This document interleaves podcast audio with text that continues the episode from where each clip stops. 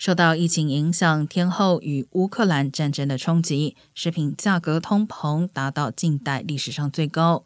不过，在七月中，俄罗斯同意乌克兰粮船驶离黑海后，世界银行估计，如果黑海港口贸易可以继续进行，今年剩余时间食品价格不会上涨。七月食品价格月减百分之八点六，主要是小麦和植物油价格下跌。不过，联合国食品价格指数仅追踪原材料出口价格，不包括零售加价。因此，各国统计显示，消费端食品价格仍然很贵。除非需求大减，否则涨价趋势不会很快减缓。